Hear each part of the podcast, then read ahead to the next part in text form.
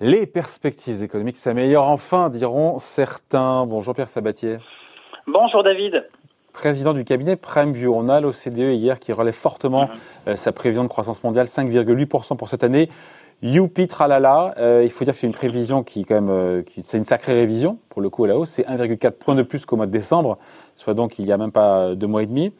Ça mhm. prouve que voilà que on se dit quoi que les perspectives économiques mondiales se sont améliorées incontestablement ou est-ce que quand on regarde un petit peu, on va le voir, ce qui a poussé l'OCDE à avoir sa copie, c'est notamment ce qui se passe aux États-Unis?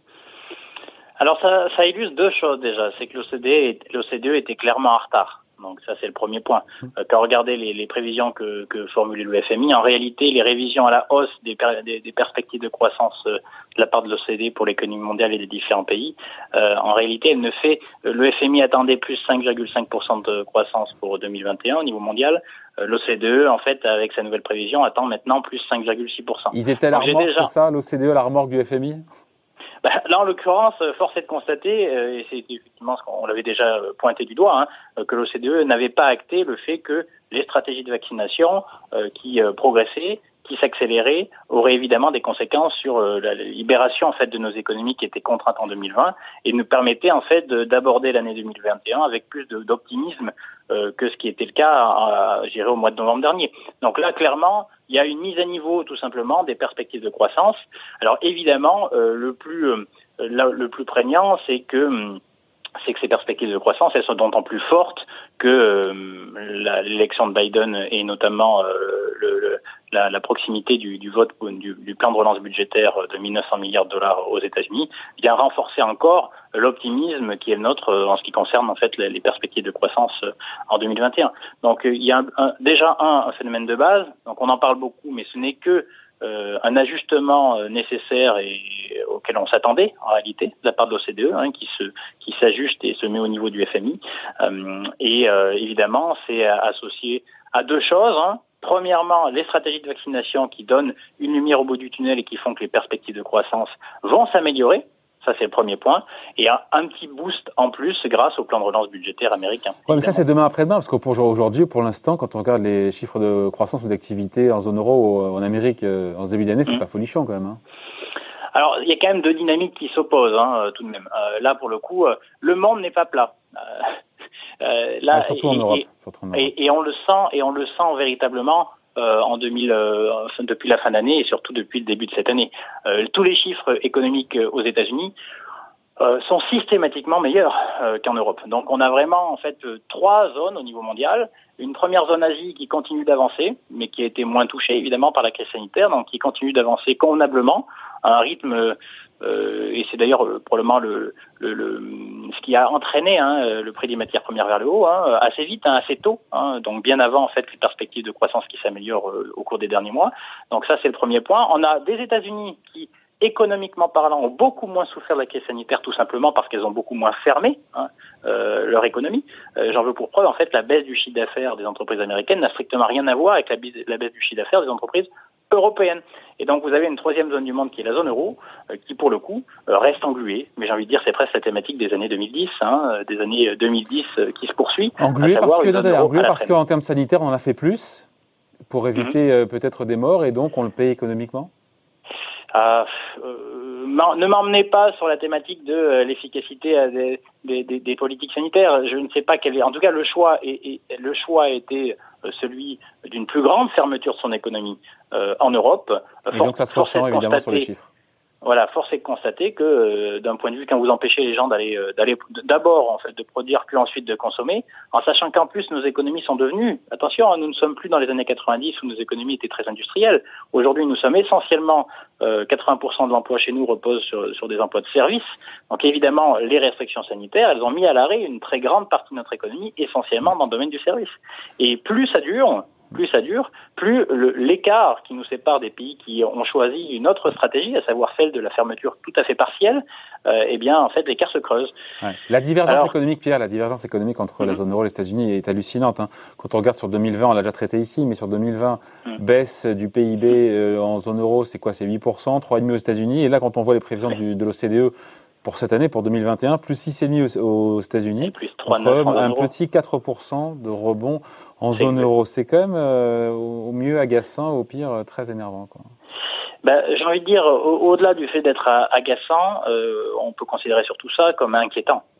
C'est parce que la réalité, c'est qu'on a plus chuté, on a moins de perspectives de croissance à court terme et à long terme, parce que démographiquement parlant, en, fait, en plus, nous avons un profil qui est moins favorable en fait aux pays anglo-saxons, notamment les États-Unis. Et euh, en contrepartie, on a une dette supplémentaire, une dette supérieure. Euh, donc avec des ouais, sur la dette, j'attends de voir avec tous les plans de relance américains ce qu'ils vont avoir en termes de dette. Hein. Ben, vous savez, en fait, euh, malheureusement ou heureusement, hein, le taux d'endettement, c'est dette sur PIB, c'est dette sur richesse créée. Donc vous comprenez bien que lorsque la croissance accélère plus vite aux États-Unis euh, qu'en Europe, eh bien la réalité c'est que le fardeau de la dette sera plus léger à porter là-bas, parce que c'est la croissance euh, qui va le permettre en fait d'assumer euh, ces niveaux de dette. Donc il faut ouvrir les vannes à, à tout craint? non, ah, c'est-à-dire d'un point de vue sanitaire? Non, les vannes budgétaires. Alors les vannes budgétaires. Si on regarde ce que font les États-Unis, elles sont déjà évidemment, mais elles, elles sont déjà ouverte, euh, ouverte à tout craint. Pardon, mais quand on fait le cumul de tous les plans de relance, on a eu quoi? On a eu 2200 milliards au départ, administration Trump, je uh -huh. le contrôle. Hein. Ensuite, il y a eu 900 milliards en fin d'année. Absolument, et on rajoute 1900 maintenant. donc on est, qui nous mène on est à, à 5000 milliards de dollars. 4500, 5000 milliards de dollars, donc c'est 5 points de PIB. C'est absolument colossal. C'est gargantuesque. Alors attention, donc euh, Premièrement, il faut noter le fait que euh, le rebond de l'économie mondiale, euh, piloté par les États-Unis, il est normal. Quand vous rajoutez 9 points de PIB de, relance budgétaire euh, sur l'année 2021, c'est le plan de relance budgétaire en fait de Biden, c'est aussi logique hein, de voir cet écart. Après, la question de fond, c'est est-ce que fondamentalement ce plan de relance-là va être utile aux États-Unis? C'est surtout ça le débat aujourd'hui. Hein. C'est est-ce que les États-Unis ont véritablement besoin d'un plan de relance de ce niveau? Oui, évidemment évidemment. Il suffit de regarder les chiffres. Euh, attention, les États-Unis n'ont pas chuté comme l'Europe initialement, alors que euh, les États-Unis ont moins chuté que nous et réinjectent beaucoup plus que nous.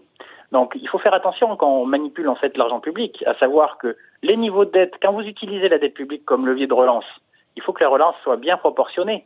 Parce que si vous allez trop loin déjà, hein, vous allez euh, accumuler un stock de dette qui, in fine, en gros, vous allez consommer des balles dans votre pour soutenir en fait la croissance que vous n'aurez plus a posteriori. Comprenez? Donc il ne faut pas non plus aller trop loin. Premièrement et deuxièmement, il faut ici que ça soit efficace. Euh, on va voir hein, sur les 1400 dollars que va distribuer Biden euh, aux Américains si euh, les Américains souhaitent le consommer ou l'épargner. Parce que si on continue d'alimenter finalement ou de soutenir le ménage américain, ah, alors même qu'il y en a coup, moins attendez, Pierre, c'est plus que 1400 dollars, c'est par personne et plus aussi par enfant, donc on peut vite aller beaucoup plus que 1400 dollars. Hein. Tout à fait, mais la question c'est quel, euh, quel va être l'usage de, de, de, cette, de ce chèque, hein, de ce cadeau fait aux ménages américains. Si c'est pour épargner, ça sert à rien, très concrètement. Ça ne sert à rien, si ce n'est avoir créé de la monnaie, donc accumuler en fait de la dette publique que vous ne retrouverez pas directement dans la richesse que vous créez. Donc la question de la proportion du plan de relance va être extrêmement intéressante à observer. Euh, ça c'est le premier point. Le deuxième point, et d'ailleurs, si jamais euh, le taux de croissance, c'est un petit peu, c'est ça qui est compliqué, on est vraiment sur la ligne de crête. Si jamais le plan de relance est, est, est trop important, est trop favorable à l'économie américaine, on va se retrouver avec des taux de croissance qui vont être extrêmement élevés. Et à terme, rendez-vous bien compte que quand on projette au-delà de l'inflation, parce qu'il n'y aura pas d'inflation, c'est pas l'inflation qui pose souci, c'est plutôt euh, les taux et les conditions de financement. Comment voulez-vous arriver à maîtriser des conditions de financement à les maintenir au niveau actuel si véritablement on atteint 6,5% de croissance euh, en 2021 euh, et, et, plus de 4% en 2022 aux États-Unis ça va être impossible. Même la Fed n'y arrivera pas. Donc ça veut dire qu'on peut être dans une situation qui fait que si jamais le plan de relance est trop efficace, si l'économie va trop vite, sans inflation euh, pour autant, sans inflation pour autant, sans inflation, sans inflation des revenus, parce qu'il n'y aura pas d'inflation salariale, des raisons structurelles qui font que euh, il est extrêmement difficile de l'envisager. Euh, eh bien, vous pouvez vous retrouver avec des taux qui montent trop. Et attention, des taux qui montent trop, c'est très concret. Hein. Alors, on est au téléphone, malheureusement, on se voit pas, mais j'aurais aimé en fait vous montrer une image. La corrélation, par exemple, entre l'investissement des ménages américains dans l'immobilier. Elle a explosé en fait en fin d'année dernière. Donc il y a beaucoup beaucoup de ventes et d'achats en fait d'immobilier aux États-Unis. Donc un marché très très dynamique. Mais pourquoi il est dynamique? Parce que les taux s'étaient effondrés, les conditions de financement étaient très favorables. Là vous avez des taux d'intérêt qui sont déjà passés de 0,5% à 1,5% sur des taux à 10 ans. Vous allez voir l'impact très rapidement. C'est-à-dire qu'attention, il va falloir maintenant faire attention à ce que les conditions de financement, les taux d'intérêt ne remontent pas trop vite. Aux États-Unis. trop vite, sinon vous risquez en fait de casser euh, casser, j'ai envie de dire, la dynamique des agents privés que sont les ménages et les entreprises. si les taux montent, montent, trop vite, les conditions de financement ne permettront plus aux ménages de continuer à consommer convenablement euh, et aux entreprises de continuer à investir euh, raisonnablement. Et là, vous serez dans une situation où finalement vous aurez utilisé l'argent public comme effet d'aubaine, mais il n'y aura strictement aucun effet d'entraînement positif à long terme. Et donc là, c'est là où on peut s'interroger sur le calibre, le calibrage en fait de ce plan de relance. Ouais aux États-Unis. Sachant qu'on finit là-dessus, mais l'OCDE mhm. alerte à juste titre, et donc il y a cet écart de croissance entre la zone euro et les États-Unis, mais qu'un retard dans la vaccination en Europe pourrait hypothéquer la reprise. Donc on pourrait faire moins de 4. Évidemment. Aussi. Mais oui, bien sûr, bien sûr. De toute façon, chaque jour qui passe. Pas non plus, hein. euh, chaque jour qui passe, alors attention, 4, après moins 8, rendez-vous compte. Euh, on, est très très loin de retrouver les niveaux d'avant 2019-2020. Euh, et là, enfin, on parle d'économie sur Ecorama, mais on parle aussi finance. Et c'est là où on peut s'interroger. Dire que euh, sur la, la, résistance et la résilience des actifs européens, notamment des actifs risqués euh, européens. Dire qu'aujourd'hui, les actifs européens bénéficient finalement de l'effet d'entraînement du marché directeur, qui sont les marchés mmh. américains. Mais attention, si l'écart continue de se creuser, euh, à la fois d'un point de vue économique, mais aussi d'un point de vue entrepreneurial, c'est-à-dire que vous regardez les taux de marge des entreprises européennes, ils se sont effondrés quand euh, les, les, les, taux de marge des entreprises américaines ont beaucoup moins décru. Idem on aura de nouveau cette dit grande divergence aussi entre les marchés boursiers européens et américains. C'est inévitable. C'est aujourd'hui inévitable parce que malheureusement euh, la zone euro euh, accumule les fardeaux. C'est-à-dire que d'un point de vue structurel, bah, à la limite ça on le subit donc il faut s'y adapter, mais aussi d'un point de vue conjoncturel. Donc, ouais, on finit même... une note d'optimisme, Pierre, s'il vous plaît.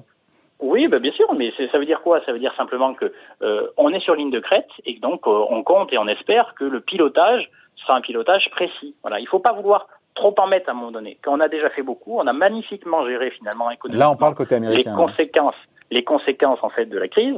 Euh, maintenant, il ne faut pas rentrer dans un cercle vicieux qui serait finalement qui ne serait pas utile à l'ensemble de, de, de, nos sociétés, de nos économies, qui serait que euh, euh, la dépense publique vient directement financer des ménages qui n'en ont pas besoin, et ça génère des dommages collatéraux qui, in fine, seront pires que ce qu'on essaye que ceux contre quoi on essaye de lutter. C'est plus aux États-Unis qu'en Europe tout ça.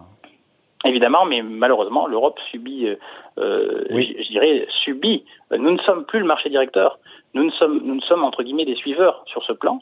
Et euh, si les États-Unis entre guillemets voient leur taux monter, ben, vous verrez. Euh, par capillarité, par contagion. Et effectivement, quelle raison, pour quelle raison aujourd'hui, au regard des perspectives, des stratégies de vaccination, euh, les taux allemands, les taux italiens, les taux français remontent depuis quelques semaines? Quelles raisons structurelles en fait euh, permettent eh ben, C'est une des questions qu'on posera euh, dès vendredi, je le rappelle, à 8h30 en direct sur Boursorama, à, au gouverneur de la Banque de France, François Villeroy de Gallo, qui sera là avec nous pour en parler. Merci beaucoup Pierre. Merci. à bientôt. Pierre Sabatier, président du cabinet Preview. Bonne journée. Salut Pierre.